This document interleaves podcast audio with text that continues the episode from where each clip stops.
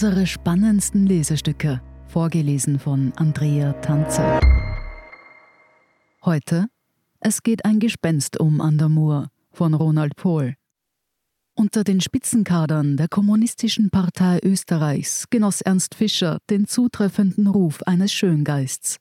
Bereits in jungen Jahren hatte der Grazer Offizierssohn die Bewunderung prominenter Autoren wie Stefan Zweig und Ernst Toller auf sich gezogen – seinen kultivierten, betont leutseligen Habitus verlor Fischer auch später nicht, als er die katastrophalen Wendungen der stalinistischen Politik mit äußerster Beredsamkeit verteidigte, um schließlich dennoch eigener Wege zu gehen. Dabei vertrat der freundliche Kommunist die Sache der bürgerlichen Dekadenzliteratur aus Leidenschaft, auch gegenüber notorisch verstockten Genossen. Im Rückblick bekannte Fischer freimütig eine grundsätzliche Art eigenen Versagens. Er sei Politiker geworden, Dabei hätte die Rolle des Dichters viel besser zu ihm gepasst. Fischers Übersetzungen von Baudelaire und Verlaine-Gedichten sind übrigens bis heute Spitzenerzeugnisse nachschöpferischer Kraft. Mit seinen Schriften von der Notwendigkeit der Kunst und Kunst und Koexistenz avancierte er zu einem führenden Vertreter eines undogmatischen Marxismus. Ernst Fischer betrieb den Kommunismus nicht als Privatangelegenheit, er beanspruchte öffentliche Wirksamkeit. Er stand im Einklang mit den Lehren des dialektischen Materialismus und blieb sich der führenden Rolle der revolutionären marxistischen Partei bewusst. Er gehörte ihr bis ins hohe Alter an. Auch das scheint in diesen Tagen vergessen. Die Stadt Graz erlebt heute ein nicht für möglich gehaltenes Revival der KPÖ. Und plötzlich bekennen alle kleinmütig, von der Rolle der heimischen Parteimarxisten in Österreichs Nachkriegsgeschichte wenig Ahnung zu haben. Fischer zum Beispiel, der aus Moskau heimgekehrte Emigrant, war keine marginale Gestalt. Er leitete von 1945 an über Monate das Staatsamt für Volksaufklärung, Unterricht und kulturelle Angelegenheiten, war also Minister. Die bei den meisten verpönte KPÖ bildete, von allen Parteien ausdrücklich erwünscht, einen festen Bestandteil der ersten provisorischen Staatsregierung unter Karl Renner. Tausende Kommunisten hatten im Widerstand gegen die Nazis ihr Leben gelassen. Fischer hatte während des Zweiten Weltkriegs als Propagandaredner im sowjetischen Rundfunk gesprochen. Jetzt widmete er sich der Volkserziehung. Er bewies, durchaus im Widerspruch zu einigen Sozialdemokraten, viel Langmut im Umgang mit minder belasteten Nazis. Fischer wurde nicht nur in Entnazifizierungsfragen derjenige kommunistische Politiker mit dem größten öffentlichen Nimbus, dieser elegante Mann, der sich mit Kollegen wie dem Philosophen Georgi Lukács trefflich über Widerspiegelungsfragen auszutauschen verstand, bildete das menschliche Antlitz einer als Moskauhörig verschrienen Partei. Der Paukenschlag erfolgte später. Als 1968 die Warschauer Pakttruppen in die tschechoslowakische Volksrepublik einmarschierten, sprach Fischer, der Ästhet, angewidert vom Panzerkommunismus. Prompt verbannte ihn die rührige KP 1969 aus ihren ohnehin schütter gewordenen Reihen. Fischers Diktion, lautete ihre Begründung, unterscheide sich nicht mehr grundlegend von derjenigen anderer militanter Antikommunisten. Fischers Verstoßung war in der geschlossenen Welt der Moskau-Treuen folgerichtig. Hatte die Partei einen gemeinsamen Beschluss gefasst, schien es undenkbar, dass einer der ihren einen Millimeter von der vorgegebenen Linie abwich. Die Partei war sich selbst genug. Sie bildete den bewussten Vortrupp der Arbeiterklasse. Sie konnte sich gar nicht irren.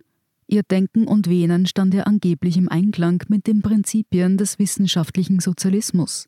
Und die Partei, meint dieser, ist das unverzichtbare Organ des Weltgeistes. Sie und niemand anderer fasst die Einzelaktionen der Proletarier zum gemeinsamen Kampf zusammen. Sie ist laut Ideologie die alleinige Produzentin der Arbeiterklasse. Sie schmiedet erst deren einheitlichen Willen und sagt ihr auf gut Deutsch, was sie zu machen und vor allem, was sie zu lassen habe. Heute beruht die soziale Rührigkeit der Grazer KPÖ vor allem auf die Verteilung überschaubarer Summen aus einem Sozialfonds. Elke K.'s schöner Erfolg ist hausgemacht. Mit den Prämissen einer orthodoxen marxistischen Parteilehre hat diese Form tätiger Nächstenliebe freilich wenig bis gar nichts zu tun. Erst aus den Bewegungsgesetzen des Kapitalismus selbst, aus dem sich selbst widersprechen der menschlichen Verhältnisse, wie es bei Karl Marx heißt, wird die Rolle des Proletariats abgeleitet. Damit steht und fällt auch die führende Rolle der Partei. Einzig sie bestimmte während vieler Jahrzehnte, wer als Revisionist anzusehen war und wer als Dogmatiker. Meistens entschieden die Herren im Kreml in Stellvertretung für ihre Zweigstelle gleich selbst. Sie, die das Heimatland aller Proletarier zur zweiten Supermacht hochgerüstet hatten, besaßen in allen Belangen das letzte Wort. Als Vorwand für ihr Eingreifen diente die Kulisse des Kalten Krieges. Sonderwege wurden argwöhnisch betrachtet, Eurokommunisten in Acht und Bang gehalten, Abweichler von den Hütern der reinen Lehre gebrandmarkt. Die Kommunistische Partei Österreichs, obwohl in den 1960ern aus dem Nationalrat verschwunden, war aufgrund florierender Import-Export-Geschäfte mit den Warschauer Paktstaaten ökonomisch auf Rosen gebettet. Ihr grundsätzliches Dilemma bestand auch nicht im Mitgliederschwund. Und tatsächlich befanden sich in ihren Leitungsgremien Ex-Emigranten, die die Nazidiktatur in Großbritannien überstanden hatten – Jüdische Intellektuelle aus dem britischen Exil standen vielfach im Gegensatz zu jenen Parteiführern, die in Moskau untergekommen waren. Die Bewohner des ominösen Hotel Lux sahen sich dort vor die doppelte Mühsal gestellt, Hitlers langem Arm zu entgehen und obendrein Stalins Terror mit knapper Not zu entrinnen. Die antifaschistischen Lebensläufe vieler Roter wurden von der Öffentlichkeit negiert. Die Rolle der Roten Armee bei der Befreiung Österreichs blieb ungewürdigt. Die massiven Gräuel, die sich die Besatzer zu Schulden kommen ließen, taten ihr Übriges, um die Angst vor einer kommunistischen Machtübernahme zu schüren. Die KPÖ war nichts als eine kleine dunkelrote Wagenburg im westlichen Konsummeer. Die angeblich erwogene Teilung Österreichs in einen westlichen und einen stalinistischen Ostteil blieb unausgeführt. Der neutrale Riegel einer befreiten Alpenrepublik zwischen den beiden NATO-Partnern Deutschland und Italien kam den Sowjets weitaus gelegener. Und irgendwann hatten die Kommunisten in Österreich auch nichts mehr zu melden. Die Kernschmelze des Weltkommunismus nach der Wende half mit, die KPÖ endgültig zu marginalisieren. Die Erinnerung an den roten Wiener Kulturstadtrat Viktor Matejka verblasste. Dabei hatte dieser Ludo Hartmann-Schüler das Erbe der urbanen Volkspädagogik überzeugend wie kein anderer vertreten. Die letzten verbündeten Autorinnen und Künstler hatten schon davor ihr Engagement gedrosselt. Unter ihnen befanden sich Namen wie Elfriede Jelinek, Peter Turini, Karl Parila, Ernst Kain oder Erika Danneberg. Was nicht heißen muss, dass die Betreffenden als ordentliche Mitglieder geführt worden waren. Beinahe zum Verschwinden gebracht ist heute auch das Andenken an Autoren wie Arthur West. Dieser gehörte nicht nur lange dem Politbüro der KP an, sondern verfasste darüber hinaus bemerkenswerte Spruchdichtung und machte aus dem Feuilleton des parteieigenen Presseorgans Die Volksstimme einen annähernd liberalen Kulturteil. Um wieder von Ernst Fischer zu sprechen. Der hatte 1963 auf einer Kafka-Konferenz in der Tschechoslowakei in den Augen des moskauhörigen Establishments etwas Unerhörtes geleistet. Der Wiener Schöngeist wollte für den jüdischen Dichter symbolisch ein Dauervisum ausgestellt wissen. Die Idee war zu schön, um wahr zu sein. Kafkas Parabeln als Wegweiser zu einer besseren Welt, ohne Ausbeutung durch die kapitalistische Profitgier. Das Haus des Wiener Globus Verlages ist dann doch zu keiner marxistischen Auslegungsstätte für Kafka-Parabeln geworden. Die Nachwendezeit entzog der Partei endgültig die materiellen Grundlagen. Eine KPÖ-Firma wurde 2003 in zweiter Instanz von der deutschen Justiz zum Besitz der Sozialistischen Einheitspartei Deutschlands erklärt und von der deutschen Treuhand beschlagnahmt.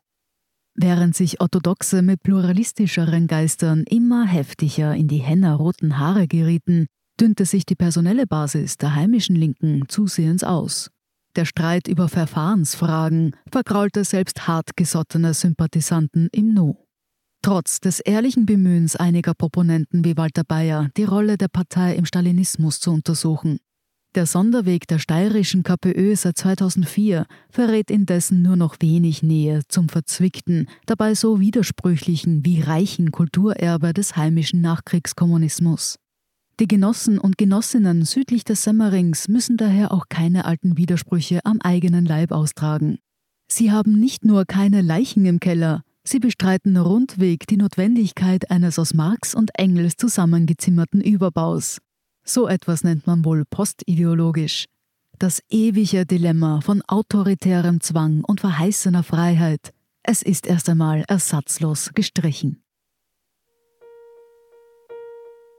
Sie hörten Es geht ein Gespenst um an der Mur von Ronald Pohl. Ich bin Andrea Tanzer. Das ist der Standard zum Hören. Um keine Folge zu verpassen, abonnieren Sie uns bei Apple Podcasts oder Spotify. Und wenn Ihnen unsere Lesestücke gefallen, freuen wir uns über eine 5-Sterne-Bewertung. Bis zum nächsten Mal.